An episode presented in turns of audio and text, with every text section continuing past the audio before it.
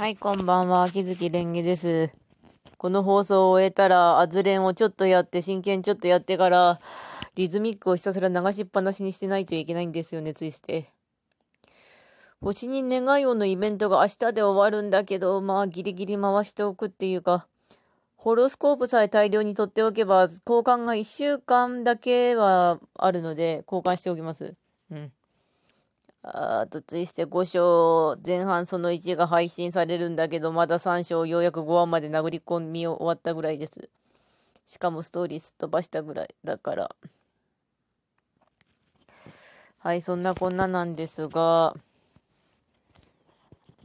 今どういう状況かというと、弟がエアコンの効いている私の部屋の私のベッドで寝ているため、弟の部屋に来てこの独り言言うてますけど、あなんか、バテてる時なんで、ぐだぐだっといきますが、うーんと、そうだな、最近10分間だけラジオ体操第1と第2と超ラジオ体操をし始めたんだけど、効果があるかどうかわかんないけれど、言えるのは私がそれを終えた時すっげえ筋肉がバッキバキに痛いことです。うん、つまり私はそこまで運動していないということだ。うん。あとはまあ飛びつつソシャゲの話題しとくと、刀剣乱舞をそろそろログインしなきゃいけないっていうのと、文ガルがようやく封じの歯車が1万ちょっと溜まったので、明日にはトルストイの衣装は交換したい。で、次がドストエフスキーの衣装を交換して、あとちょこちょこっと欲しいものをゲットして終わろうかなとは思う。ヨッシーくんがレベル50になりました。50が一つの終わり。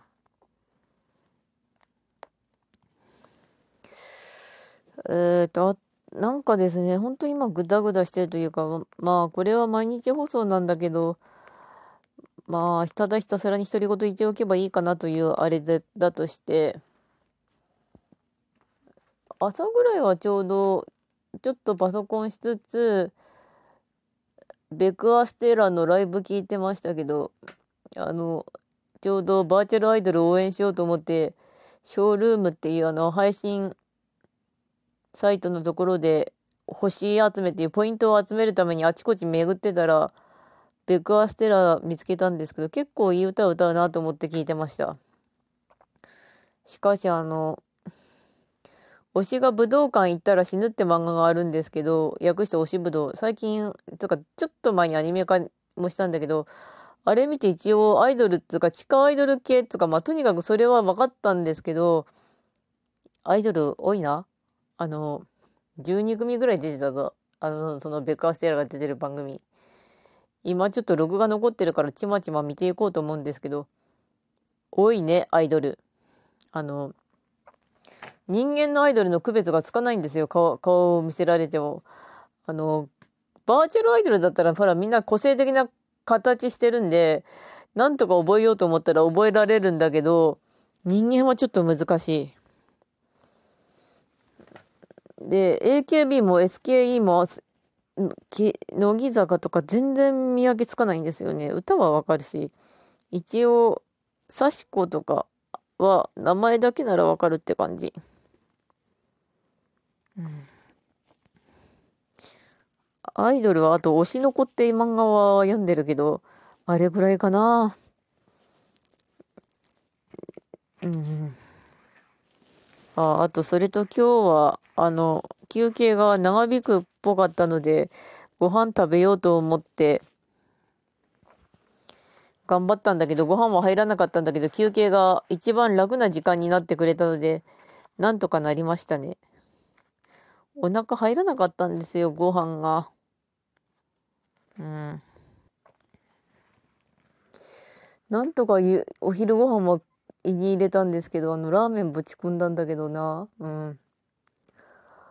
で、夜ご飯はなんとか入ったんだけど、あの、米炊かなきゃいけないし、そしたらご飯切れたから。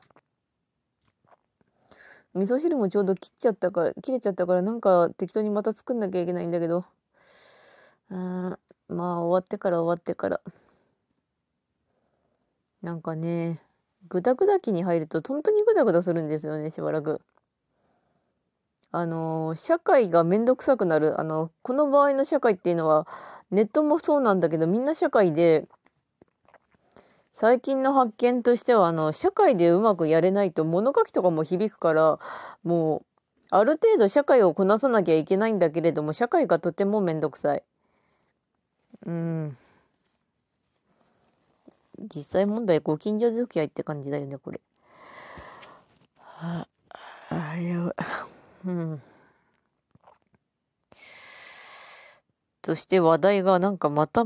ないんだが、うーん。そうだな、まあ、お題ガチャ引こうか。透明人間瞬間移動動物と話せるどの能力が欲しい？リスクがないなら瞬間移動。時点が動物と話せる。動物と話せるで欲し欲しいんだけど、あの、クロニカがね、うちで飼ってるとか、うちにやってきたブラックキャットなんだけど、あの子の首輪が取れちゃってて、つけたいんだけど、ちょっとあいつ逃げ足が速くなっちゃったせいで、捕まえられないんですよね。今までの猫が、うちは3匹いるんですけど、クロニカ含めて3匹。コマっていう最初から、あの、子猫の時から育てた猫と、ミケコっていうなんかいつの間にかうちにやってきているとても一つ懐っこい半野良がいてそいつらの次がクロニカなんですけどあんまり懐かないっていうか触れられるのを嫌がる子なんで大変。であの動物と話せるようになればあの餌くれとかって説得略かもしれないじゃないか。あのうちの子もあの冷蔵庫イコールご飯をもらえるとこって思ってすごくご飯くれご飯くれご飯くれってまとわりつくようになっちゃって仕方ないから冷蔵庫の中に置いてあるちょっと高級めのキャットフードを食わせてやると収まるんだけどそうするとあいつは覚えてしまったんですよね。冷蔵庫イコールご飯直したいとこなんだけどなあ瞬間移動あればそういえばあの移動条件がめんどくさくてあの都会とか行ってみたいと思ったけれども今コロナの影響で県外出たらすごくめんどくさいことになってたんだ私。でも移動できるんだったらラグができるんだったらもう欲しいよねどこでもドアとかそういうの。子供の頃どんな習い事をしていた。ピアノ習いたかったですけどやったのはそろばんと習字でした。あとまあベネッセ。やらせてくれてありがとうございます。うん。うん。眠。うん。何をしても許される世界だとしたら何をする？なんだろうねあのすげえ一日中ゴロゴロしたい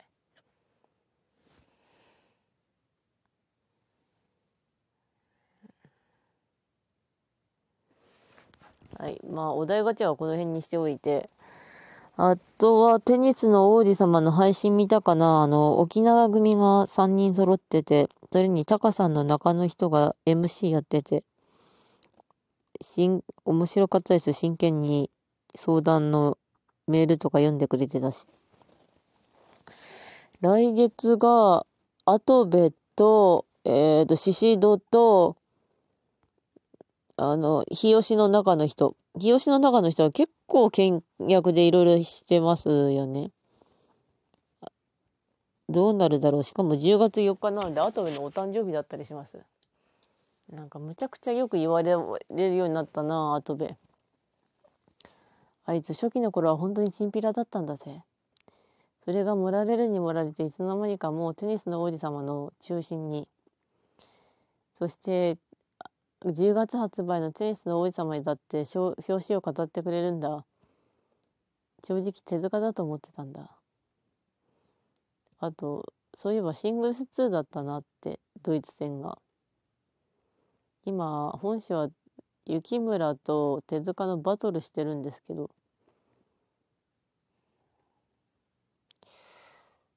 えー、っとな、あとね、本当にね、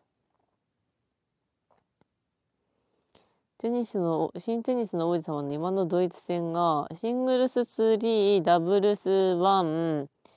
2かなダブルス2、手塚 VS 雪村のシングルス3と、あとは、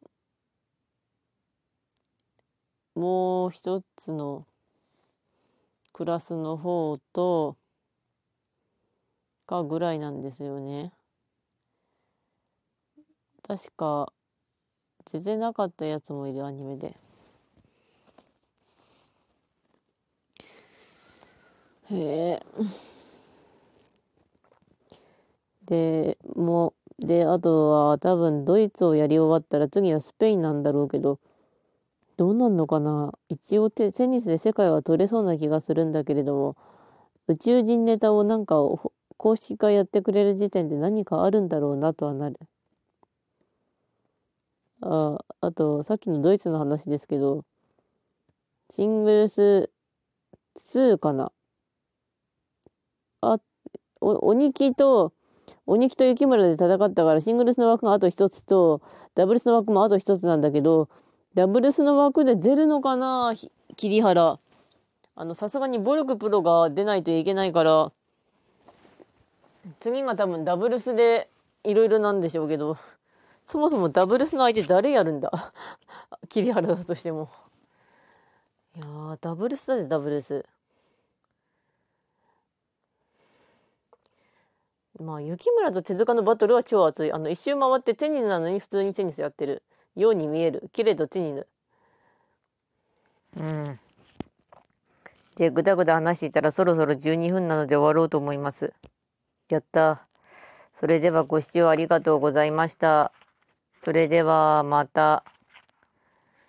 う